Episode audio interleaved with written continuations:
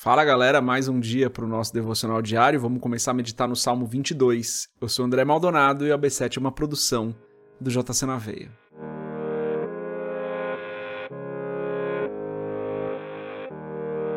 Salmo 22, eu vou ler o título e daí eu vou ler do verso 1 até o 21, uma leitura um pouco mais longa hoje, tá? Diz o seguinte no título: O Messias sofre, mas triunfa. Salmo de Davi para o cantor Mor, sobre Aigelet Has Saar. Verso 1 Deus meu, Deus meu, por que me desamparaste? Por que te alongas das palavras do meu bramido e não me auxilias? Deus meu, eu clamo de dia e tu não me ouves, de noite não tenho sossego. Porém tu és santo, o que habitas entre os louvores de Israel. Em ti confiaram nossos pais, confiaram e tu os livraste. A ti clamaram e escaparam, em ti confiaram e não foram confundidos. Mas eu sou verme, não homem, opróbrio dos homens e desprezado do povo. Todos os que me veem zombam de mim, estendem os lábios e meneiam a cabeça, dizendo: Confiou no Senhor que o livre. Livre-o, pois nele tem prazer. Mas tu és o que me tiraste do ventre, o que me preservaste estando ainda aos seios de minha mãe. Sobre ti fui lançado desde a madre, tu és o meu Deus desde o ventre de minha mãe. Não te alongues de mim, pois a angústia está perto e não há quem ajude. Muitos touros me cercaram, fortes touros de Bazã me rodearam. Abriram contra mim suas bocas, como um leão que despedaça e que ruge. Como água me derramei, e todos os meus ossos se desconjuntaram. O meu coração é como cera e derreteu-se dentro de mim. A minha força se secou como um caco, e a língua se me pega ao paladar, e me puseste no pó da morte. Pois me rodearam cães, o ajuntamento de malfeitores me cercou, traspassaram-me as mãos e os pés. Poderia contar todos os meus ossos, eles vêm e me contemplam repartem entre si as minhas vestes e lançam sortes sobre a minha túnica. Mas tu, Senhor, não te alongues de mim. Força minha, apressa-te em socorrer-me. Livra a minha alma da espada e a minha predileta da força do cão. Salva-me da boca do leão. Sim, ouve-me desde as pontas dos unicórnios. Até aqui, até o verso 21. Vamos fechar os nossos olhos, curvar nossa cabeça e fazer uma oração. Pai, tu és santo, o Senhor está perto. O Senhor é bom, o Senhor é justo e fiel. Não há outro que seja como o Senhor, nem nunca haverá. Tu és o nosso Deus maravilhoso, tu és o Deus grande, forte e poderoso. Eu te agradeço, Senhor, por mais esse dia, te agradeço por esse texto que nós lemos hoje, te agradeço pela tua palavra, te agradeço porque o Senhor tem nos fortalecido, o Senhor tem nos abençoado, porque o Senhor nos resgatou, o Senhor nos alcançou, nos tirou da lama do pecado, nos tirou da prisão, da escravidão em que vivíamos, nos trouxe para o teu reino, nos trouxe para a sua maravilhosa luz, nos adotou, nos fez filhos. O Senhor é perfeito. Mesmo assim, nós pecamos, nós falhamos, por isso eu peço perdoa-nos, Pai. Perdoa-nos como nós temos perdoado aqueles que erram conosco. Perdoa-nos, Pai, porque nós necessitamos da tua misericórdia, porque nós somos falhos. Tem misericórdia de nós, Senhor. E eu peço em nome de Jesus que teu Espírito Santo esteja presente nas nossas vidas hoje, que nós não nos esqueçamos que o Senhor habita em nós, que nós não nos esqueçamos de tudo o que o Senhor fez para que nós fôssemos salvos que nós não nos esqueçamos que o Senhor é o nosso provedor, que o Senhor é a nossa segurança, que o Senhor é a nossa fonte, o Senhor é a nossa alegria. Que nós possamos viver as nossas vidas nos lembrando de tudo que o Senhor fez por nós e sabendo que nós então devemos entregar tudo a Ti. Ajuda-nos, Senhor, a entregarmos tudo a Ti. Abençoa-nos, abençoa as famílias aqui representadas, as nossas famílias Dá-nos da tua provisão que nós necessitamos, da tua bênção que nós necessitamos. Protege-nos, livra-nos do mal, Senhor. Não nos deixe cair em tentação. Ajuda-nos nas nossas fraquezas. Fortalece-nos para o dia da batalha, Senhor. É o que eu peço em nome de Jesus, oro por mim, por cada pessoa que está nos acompanhando aqui. Amém. Eita maravilha, galera. Salmo 22, agora a gente entra, né? Salmo 22 e 23, dois salmos tão importantes, né?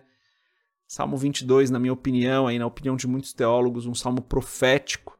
Acho até difícil a gente discordar disso, mas um salmo profético.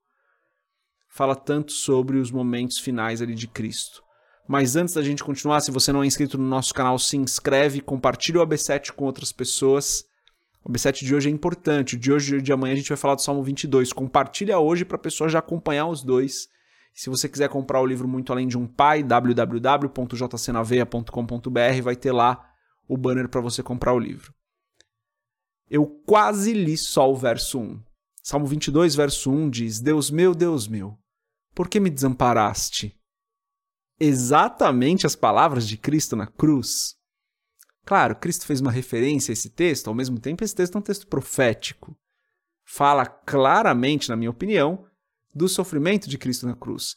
Fala sobre a oração que Cristo fez, sobre as mãos e os pés dele sendo furados, fala sobre o estado físico dele, fala sobre como ele foi zombado, fala sobre como as vestes dele foram repartidas fala sobre tudo o que aconteceu ali com Cristo na cruz.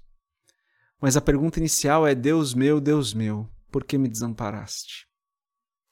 A resposta para essa pergunta é que Cristo assumiu os nossos pecados naquele momento.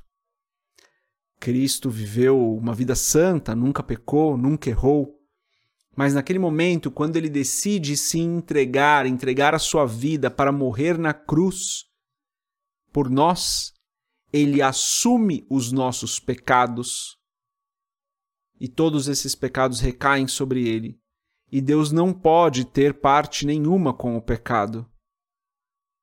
Então, aquela relação que era tão próxima, tão constante, Jesus, como homem, naquele momento, se vê desamparado pelo Pai pela primeira vez, se vê desamparado pelo Pai porque naquele momento ele carregava todos os nossos pecados e o Pai não poderia estar com ele, sendo que ele carregava todos aqueles pecados.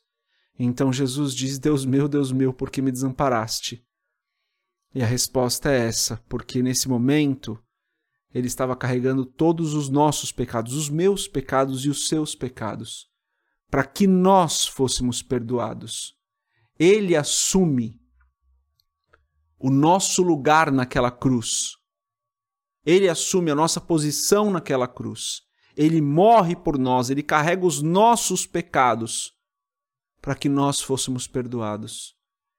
E eu sei que isso talvez não seja tão simples de se entender, de perceber a realidade disso, mas isso é tão real que chega a doer, chega a ser difícil de falar sobre isso, porque era para que nós estivéssemos lá mas ele fez isso por nós. E então o que nós temos que fazer?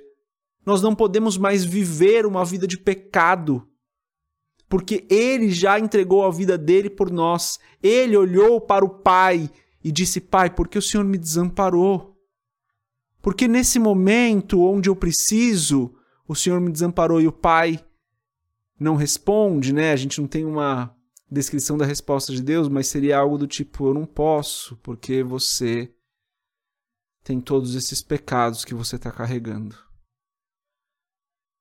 E ele estava carregando por nós. Então, quando nós pecamos hoje, nós nos viramos para Cristo na cruz. Eu sei que isso é, é, é uma metáfora, tá, gente? Não é, não é algo que acontece na realidade, mas metaforicamente, nós nos olhamos para Cristo sendo crucificado naquele momento, quando pecamos e dizemos: o teu sacrifício para mim não vale, porque eu prefiro o pecado. Quando nós tomamos a decisão de pecar, é como se nós estivéssemos fazendo isso, olhando para a cruz, Cristo sofrendo por nós, desamparado por Deus, maltratado, machucado, zombado, e nós dizendo: não, o teu sacrifício para mim não valeu, porque eu prefiro o pecado. Então, quando eu me deparo com um texto como esse, e eu estou falando só do verso 1, a gente leu todo, todo o texto para trazer a parte profética do salmo, né? Porque amanhã a gente vai falar de uma outra parte. Mas nessa parte começa dizendo: Deus meu, porque o Senhor me desamparou? E a resposta é essa, porque está carregando todos os nossos pecados. Então, quando nós pecamos hoje, a gente está olhando para Cristo na cruz e dizendo: não vale, para mim, eu desce daí, porque para mim não vai fazer diferença alguma. Afinal, eu prefiro o pecado. Então, galera, ser cristão é coisa séria, sabe? A gente não pode brincar com pecado, não. Porque Cristo morreu por nós, ele foi santo, ele não cometeu nenhum pecado, ele não errou. Ele subiu naquela cruz por vontade dele e ele entregou a vida dele por nós para pagar o preço dos nossos pecados. Então é, é, é quase que inconcebível que a gente opte pelo pecado, sendo que ele, que era santo, morreu por nós. E se isso não te incomoda, se o teu pecado não te incomoda, se o meu pecado não me incomoda, a gente precisa urgente rever algumas coisas nas nossas vidas. Porque era para a gente estar tá lá. Mas ele tomou o nosso lugar e teve que fazer uma das orações mais difíceis, que é dizendo: Deus meu, Deus meu, porque o Senhor me desamparou? Por que, que agora, nesse momento, eu estou sozinho, o Senhor não está comigo? O peso do pecado ele carregou por nós.